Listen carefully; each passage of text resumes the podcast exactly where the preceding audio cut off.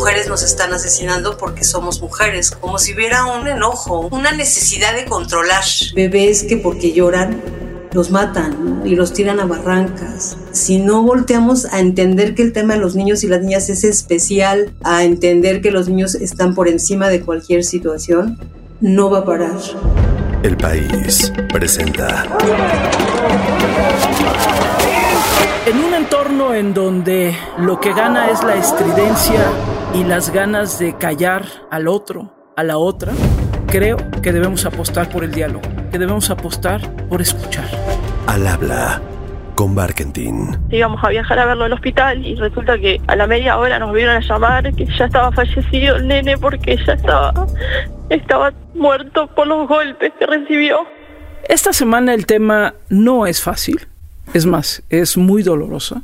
Vamos a hablar de el feminicidio infantil, es decir, qué pasa con las niñas en nuestro país y también con los niños. El libro que tengo en mis manos se llama Con las niñas no y tampoco los niños, feminicidio infantil, una tragedia nacional indetenible. Y yo les pido que me acompañen en esta conversación. Creo que nos va a servir a todos, sobre todo para espejearnos y para saber dónde estamos parados. ¿Qué tenemos que hacer para que esta enorme tragedia no siga sucediendo? En verdad yo le agradezco a Frida Guerrera que haya escrito este libro y su trabajo. Ya lo escucharán.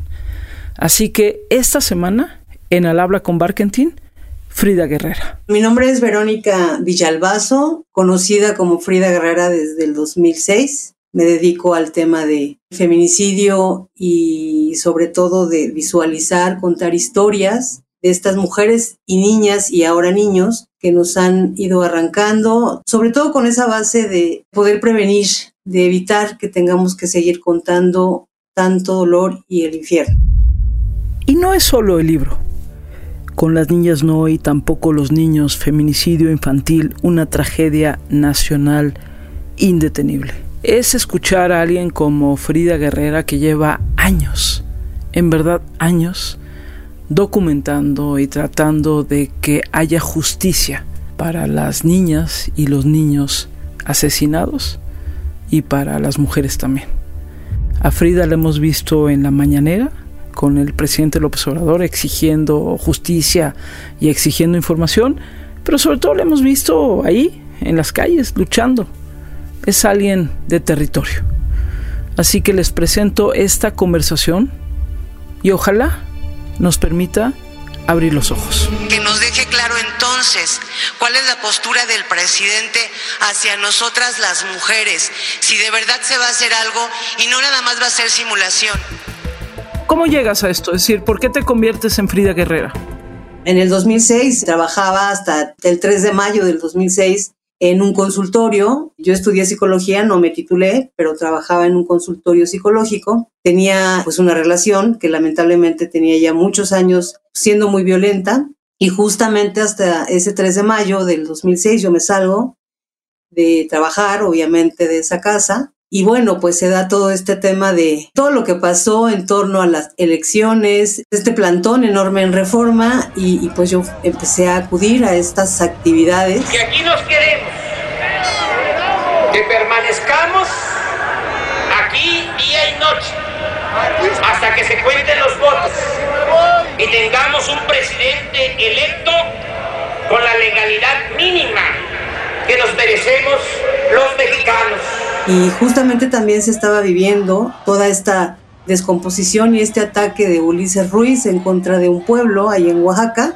Y empezamos con una radio, Radio AMLO. Aquí eh, a una calle del Zócalo, este, de parte de Radio AMLO.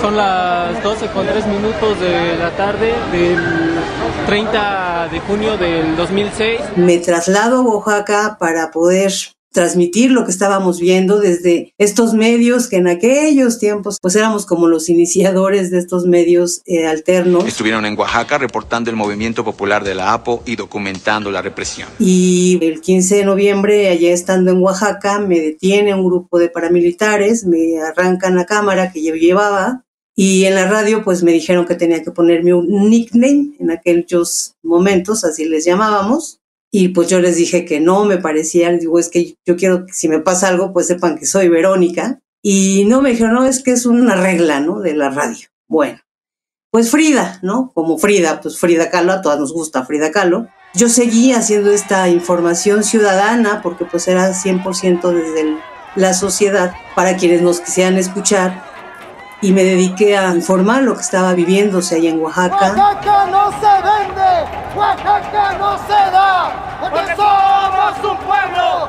con mucha dignidad. Después del 25 de noviembre del 2006 que se da esta represión muy fuerte en contra del pueblo de Oaxaca, pues yo me quedo a seguir informando lo que seguía pasando y pues después empezó una misma compañera de la radio a decirme ya llegó Frida, nuestra guerrera, y pues nació Frida Guerrera en Oaxaca en medio de esta batalla por la dignidad de un pueblo y, pues desde entonces soy más conocida como Frida, no porque me ande cambiando el nombre ni nada, sino por esa fue la circunstancia. Pero ¿en qué momento volteas a ver de manera ya más concentrada los feminicidios y la violencia contra las mujeres? Fíjate, Gaby, que pues como que siempre estaba yo enfocada, ¿no? Obviamente reporteaba todo, sobre todo violencia de derechos humanos que se ejercía constantemente en Oaxaca. Me quedé viviendo en Oaxaca 11 años porque pues me llamaba, algo tenía y tiene Oaxaca que me llamaba, empecé a documentar el tema de los triquis, esta comunidad también llena de dolor y de mucha muerte, y como que ahí empecé a ver, ¿no? Que había que hacer algo especial con las mujeres y las niñas que se convertían en rehenes de estos sujetos que matan todo el tiempo entre ellos. En el 2016, después de lastimarme un pie, tuve que quedarme pues en cama y me trajeron a México mi pareja y empecé, no sé, o sea, fue como un chispazo, como no tenía ya que leer, fue como un chispazo de, voy a ver cuántas mujeres han sido asesinadas en lo que va del año. Esto fue en febrero del 2016 y me alarmé, Gaby. Cuando empecé a, a encontrar notas y notas, eran 193 mujeres del primero de enero al 20 de febrero del 2016. Me dolió mucho, lloré mucho en ese momento, me, me aterró ver que estaban ellas pasando como una más, una nota roja más, una nota que no tenía muchos datos en de dos mujeres en el municipio de Ciudad de y la región de de Completamente invisibilizadas y que no se estuviera viendo me causaba mucho dolor. Además, había organismos que lo estaban haciendo desde muchos años atrás, pero estos organismos nada más se dedicaban a entregar informes anuales a su sector, a, a los periodistas, obviamente, pero no, no llegaba abajo a la sociedad, a quien necesitaba también pues denunciar, no les daban como este rostro. Justo en abril del mismo año, o sea, desde ese momento yo dije, me voy a dedicar a esto. Hablé con mi compañero, le dije, nadie me va a pagar por hablar de feminicidios. Y me dijo, pues yo aquí estoy, te apoyo. En abril del 2016 no me sentí conforme con nada más estarlas contando. Y fue la, pues el momento en que decidí buscar a la primer familia. En aquel momento yo la busqué una madre de una chiquita de 11 años que fue violentada mucho antes de ser asesinada de 32 puñaladas por un menor que nunca pisó la cárcel, porque era inimputable completamente. Y entonces empecé a escribir sus historias de vida, sus sueños, lo que nos arrancaron con toda esta intención de dignificarlas y hacerle entender a la sociedad que no se busca a nadie ser asesinado, y menos de esas formas tan espantosas. Esto que dices de nadie se busca ser asesinado y menos de estas formas. Y yo creo, Frida, que al final nos han faltado muchas cosas. La primera, sin lugar a dudas, es justicia y que no sucedan estos casos, pero incluso informativamente creo que nos ha faltado empatía en muchos casos, nos ha faltado ponerle nombre, ¿no? Que es algo que tú haces siempre, insistir en que todas las víctimas tienen un nombre y tienen una familia o tienen seres cercanos o tienen alguien que por lo menos está llorando o lamentando su ausencia y que tengamos como esta conexión para entender este drama. Y fue creciendo mi hija y, y la fui protegiendo como yo pude con todo mi corazón. Y que un momento te digan, sabe que se encontraron restos y eso es lo que le voy a entregar. Es muy difícil para uno. Frida, de todo lo que tú has visto, has investigado, ¿cómo explicas que México sea un país tan feminicida? Híjole, Gaby, mira, primeramente, pues sí, obviamente sí es un tema de cultura, sí es un tema de que, pues así nos enseñaron que tenía que ser. Pero también creo que todos esos años de mensajes de impunidad hicieron creer a los hombres que nos podían hacer lo que quisieran. Yo lo decía cuando el tema de Lupita de calcetitas rojas, a una niña la puedes violar, comértela, voltearla, enterrarla, desenterrarla, asesinarla, tenerla cerca de ti y no va a pasar nada, no va a haber quien investigue, no hay quien denuncie. A mí me pareció ese caso particular, me llenó de horror y de espanto saber que una niña de cuatro años no era reclamada por nadie, ¿no? Que tuvieron que pasar muchos meses y mucha investigación que tuvimos que hacer para lograr dar con su nombre y con esta identidad de estos asesinos y darle dignidad a la niña. Me duele porque la última vez que yo la vi, ella estaba quemadita de su cuerpo. ¿Tienes hambre? Sí. ¿Quién te trajo aquí? Creo que ese es, el, es un reflejo claro de que el caldo de cultivo que se hizo con los mensajes de impunidad se vino a engordar con sociedades completamente anarcas, o sea, no hay adultos que estén guiando y además de todo, vivíamos en un país lleno de mucha impunidad. Sea, teníamos un presidente que entraba y nos robaba en nuestra cara y nos, o sea, hacían con nosotros lo que querían.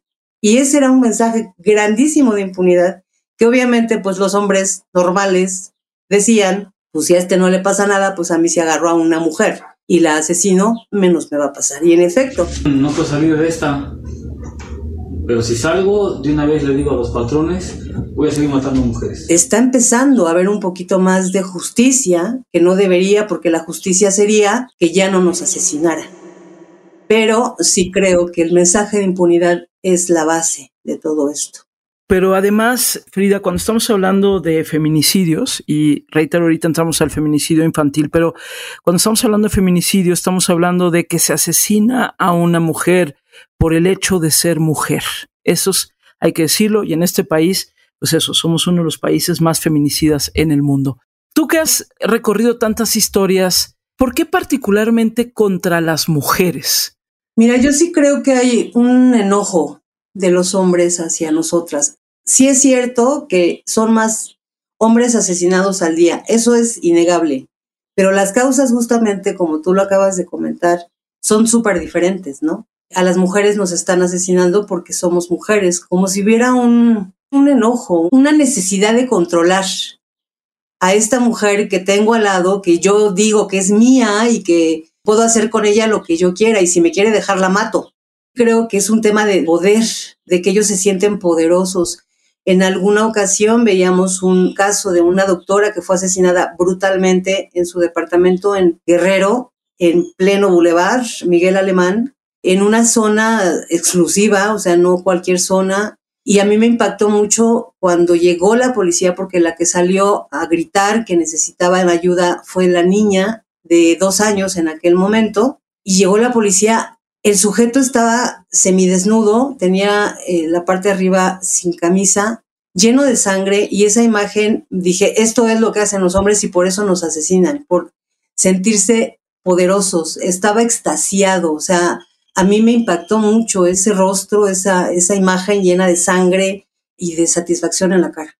Creo que es un tema de que ellos nos quieren controlar, de poder, de, de yo te puedo pisar. Y es hasta triste porque nosotros decimos, mientras más lo hemos estado denunciando, pareciera que más se enojan. Sí, me lo decía hace algunos meses una mujer adulta ya muy mayor, es que en la medida en la que las mujeres denuncian más y las mujeres están más activas y están más tomando el espacio público, más violenta es la reacción de los hombres. No me lo decía como reclamo, me lo decía casi como descripción. Y creo que sí, creo que estamos viendo un poco eso, ¿no? Que es un poco como una revancha que viene desde una víscera muy profunda. La bajo del micro y la dejo en un montón de tierra. Yo pensando que la había matado, dije, mejor me voy antes de que me agarren. Frida, escribes en este libro con las niñas Noel y tampoco los niños, te metes específicamente con el feminicidio infantil y dices una tragedia nacional indetenible. ¿Por qué hablar específicamente del feminicidio infantil? Porque creo, Gaby, que estamos logrando que haya muchas cosas buenas, no lo hemos concretado, nos falta un camino muy largo en favor de las mujeres, pero sí creo que los, las niñas y los niños tienen un punto aparte. O sea, tenemos que exigir y tenemos que aprendernos que hay leyes que priorizan sobre cualquier situación a nuestras niñas y niños y lamentablemente no sucede. O sea, los niños cada vez son menos escuchados. Yo justamente en ese 2016, en un primer recuento de mi columna que escribo cada semana, empecé a hacer un recuento del tema del feminicidio infantil. No estaba tan enfocada con los niños porque pues es imposible. Y yo lo decía, si no paramos, si no nos detenemos, las niñas van a ser cada vez más bebés. En aquel año, la bebé más pequeñita que fue violada y asesinada tenía nueve meses. En el 2018, la bebé más pequeña que fue asesinada tenía cuatro meses, violada y asesinada por su padre. Y me parece muy grave porque van a ser, si no paramos, si no volteamos a entender que el tema de los niños y las niñas es especial y que tenemos que aprender a respetar la ley que existe, a entender que los niños están por encima de cualquier situación, esto no va a parar, Gaby. Es de verdad una emergencia que tenemos que tomar con mucha seriedad porque la hazaña es brutal. Las pequeñitas son más chiquitas. Eh, ahorita hay una chiquita que de este año que hemos registrado, que tenía tres meses, que fue asesinada en Oaxaca, violada también por el padrastro y que no, no podemos estar nada más viendo que son cada vez más bebés y además de todo, que los asesinos son cada vez más jóvenes y que nos quedemos así como de, ah, no, mejor hay que pelearnos porque el presidente se sentó mal, o hay que pelearnos porque a ver quién es más fuerte, o hay, hoy vamos a organizarnos estas guerras que hay tan terribles en este nuevo calvario que existe, que son las redes sociales. Yo tengo contactos, sobre todo con muchas mujeres periodistas, y muchas de ellas viven su experiencia digital con mucho temor, ¿no? Porque hay unas cuentas que son arrobas súper agresivas. Yo creo que tenemos que entender que no, no podemos seguir haciendo esto, no podemos seguir tan indolentes ante tanto dolor. Nosotros deberíamos tener la posibilidad de vivir en un planeta digno, que no tengamos que estar luchando y protestando por esto si nosotros lo debemos haber merecido. Leyendo tu libro, que lo digo, obviamente no es un libro fácil de leer, por lo que vas narrando y contando, pero Frida, hay también algo de lo que tendríamos que estar hablando más y es qué son los niños y qué son las niñas, ¿no? O sea, hay todavía muchísima gente en este país que piensa que ellos son dueños o que los niños y las niñas son propiedad suyos, ya sea porque son los papás o las mamás o los tutores o lo que sea, pero no hay esta concepción de que los niños y las niñas tienen derechos propios y son individuos propios. No hemos logrado revertir esto, Frida, ¿o tú qué opinas? Estoy completamente de acuerdo contigo, Gaby. De hecho, es uno de los puntos que tocamos. Tenemos que dejar de ver a los niños como si no pensaran, como si no importara lo que, lo que opinen, como si fueran en efecto nuestros, ¿no? O sea, justamente por eso es tan fácil violar a un niño que está en casa asesinarlo porque está llorando, porque los creemos, hay mucha gente que cree que son suyos. Antes decía mucho la gente esta frase de, es mi hijo y si quiero me lo trago, y pues no, o sea, yo lo he dicho, lo decía hace unos días, el día que yo vea en un juzgado un lugar diseñado para un niño, para un pequeñito, una niña, ese día voy a creer que de verdad estamos escuchando a los niños. Porque tan solo en esos detalles tan pequeños de que los niños no se escuchan, por ejemplo, en estas guerras que los papás ahora traen, ¿no? Que es mío, que yo te lo quito, que yo me la llevo, que no te dejo verlo, o sea, y nadie le pregunta al niño. O sea, ¿quién le pregunta al niño qué quiere? ¿Quién le pregunta al niño con quién se siente bien? Eso es yo creo lo que tenemos que empezar a entender, que los niños y las niñas tienen voz. Yo, por ejemplo, lo veo con los huérfanos del feminicidio, ¿no? Llegamos a visitar a alguna mamá que tiene a los niños de su hija y siempre volteo a ver a los niños y les pregunto, mi amor, ¿y tú cómo estás? Porque yo les digo a las mamás, ¿le has preguntado al niño cómo se siente? Y voltean ellas así como, es que me siento, o sea, el dolor es tan grande que se olvidan de los niños. Y a los niños también les está doliendo. Y poca gente los voltea a ver. Cuando yo era una niña, secuestran a mi mamá, la matan ya no volví a ver a mi madre. Frida, ¿por qué incluiste en este libro a los niños, no solamente a las niñas? Porque los están asesinando, Gaby, igual que a nuestras niñas. Niños que salen a jugar y que son violados porque se le antojó a un fulano. Bebés que porque lloran los matan, ¿no? Y los tiran a barrancas. Creo que, que la violencia contra los niños también está creciendo muchísimo y también son tan vulnerables como nosotras, ¿no? Porque al final de todo las niñas y los niños están siendo la mayoría de los casos asesinados dentro del círculo familiar, ¿no? Dentro de lo que se supone debería de protegerlos, están vulnerados completamente en su casa, ¿no? Entonces, creo que los niños merecen también nuestra atención, no nada más las niñas. Es un tema de entender que todos los niños y las niñas nos pertenecen a todos y tenemos que cuidarlos todos. No solo son las mujeres y las niñas, son las causas muy parecidas por control, por poder, porque yo estoy aquí, porque yo mando y te mato. Siempre veía las películas donde estaba en la cuenta regresiva del cohete y siempre me, imaginaba cómo sería estar allí y al fin pude verlo en la vida real. Oye, te hemos visto con frecuencia en la mañanera, sabemos que has sido alguien que le exige a las autoridades y ahí está. Y yo creo que solo quienes hemos seguido tu trayectoria ya desde hace tantos años sabemos dónde has estado parada, Frida. Pero ahorita que decías esto de es que los niños y las niñas son de todos, ¿qué tendríamos que hacer como sociedad o qué nos reclamarías a la sociedad? Híjole, Gaby, primero yo creo que tener esa empatía, esa mm, necesidad, yo siempre lo digo, de ser metiches. No es que antes fuéramos mejor o que fuéramos una sociedad mejor, no se trata de eso se trata de que antes yo creo que sí había un poquito más de límite, de miedo, de consecuencia, de pensar, chin, si hago esto, puede pasar esto. Y ahora yo veo que no.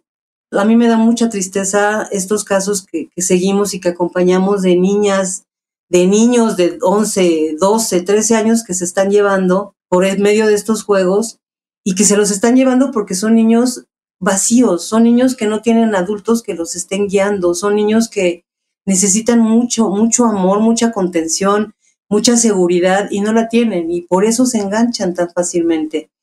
Creo que como sociedad primero tenemos que echarnos ese clavado hacia nuestro yo personal. Primero empiezo por mí.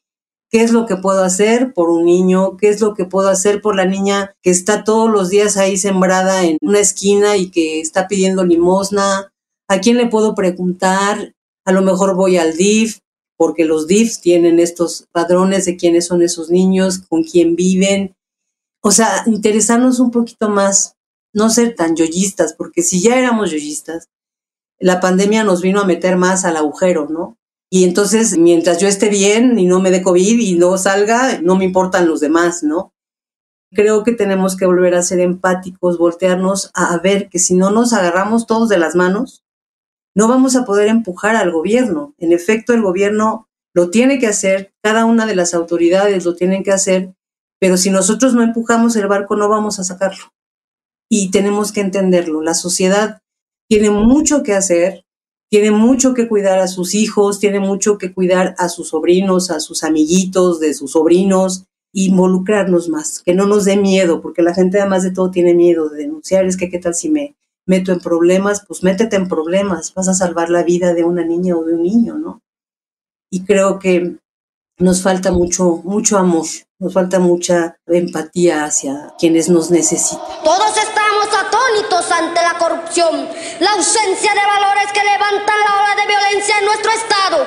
¿Cuántos de los aquí presentes no hemos gritado? Ya basta de asesinatos, secuestros, violaciones y robos. ¿Ha crecido mucho, Frida, el eh, asesinato, el feminicidio y el asesinato de niños y de niñas? Sí, Gaby, mucho, muchísimo. Tan solo ayer que estaba yo documentando mis notas, porque además de todo, pues tengo que estar documentando todos los días. Si no documento un día, se me van las notas. Me encontré un caso de un chiquito de ocho meses que se electrocutó en una cubeta.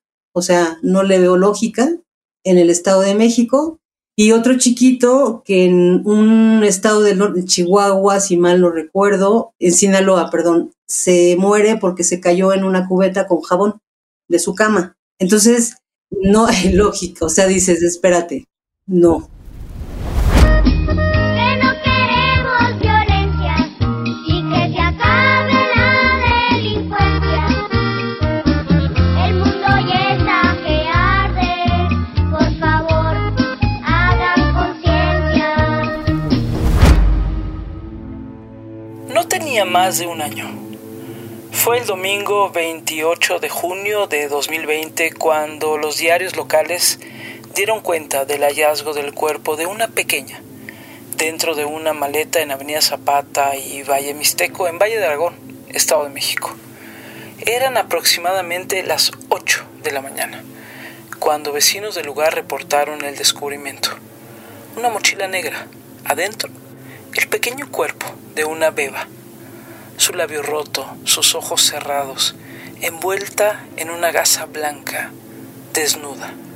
La tierra, las calles, las cámaras que no sirven, la resbaladilla y los columpios, todos testigos mudos del hecho, observando a quien se atrevió a dejarla ahí, abandonada, como si se tratase de una cosa que sin más puede ser desechada.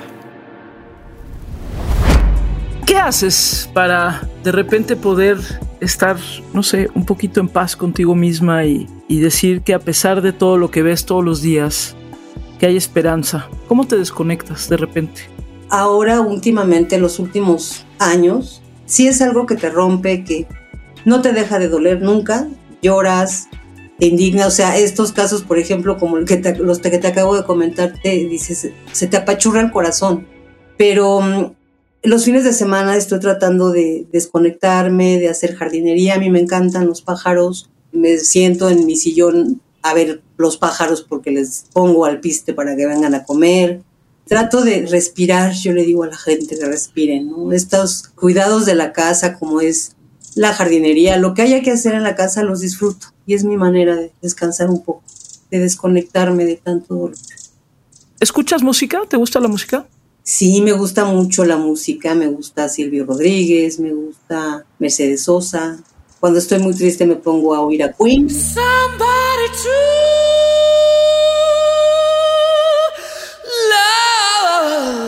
Con una con la que te gustaría cerrar esta conversación. Derecho humano de Silvio Rodríguez. Si solo somos espejismos, resumen en efervescencia.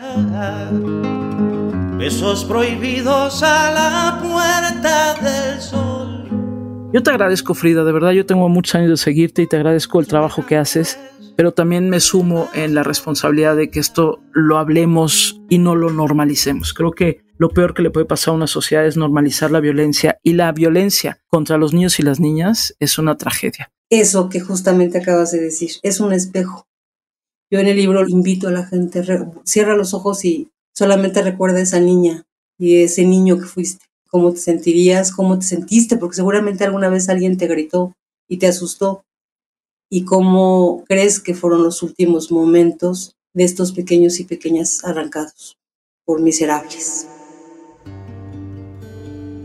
¿Qué hacer con todo esto? Muchas veces me preguntan quienes escuchan mi podcast y dicen, sí Gaby, es que nos presentas escenarios terribles, dolorosos y ¿qué hacemos? Pues en este caso, por ejemplo, no quedarnos indiferentes, no callarnos. Si sabemos que alguien está siendo violentado o violentada, si un niño una niña está siendo violentado o violentada, una mujer, una persona está siendo violentado, no nos quedemos callados. No asumamos el, ay, es que es bronca de ellos, está en su casa, ¿cómo me voy a meter? ¿Por qué me voy a meter en problemas? No. Asumamos una responsabilidad ciudadana. Esto sucede porque la ciudadanía no se asume como tal. Denunciemos, hagamos, nombremos, señalemos, persigamos y que estas cosas que le suceden a niños, a niñas, a bebés, a mujeres, a hombres, que no sigan sucediendo. Pero también nos tenemos nosotros que implicar. Gracias Frida Guerrera por esta conversación Y gracias a todos ustedes, en verdad, por acompañarme una vez más en Al habla con Barkentin. De lo que se trata es de que seamos mejores ciudadanos. Y la única forma de que eso suceda es que nos impliquemos.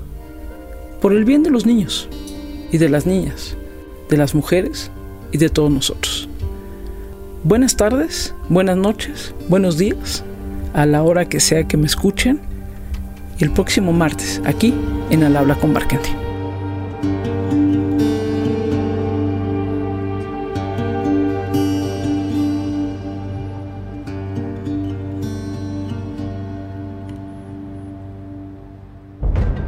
Al habla con Barkentin. No te pierdas un episodio nuevo cada martes en tu plataforma de podcast favorita. El país.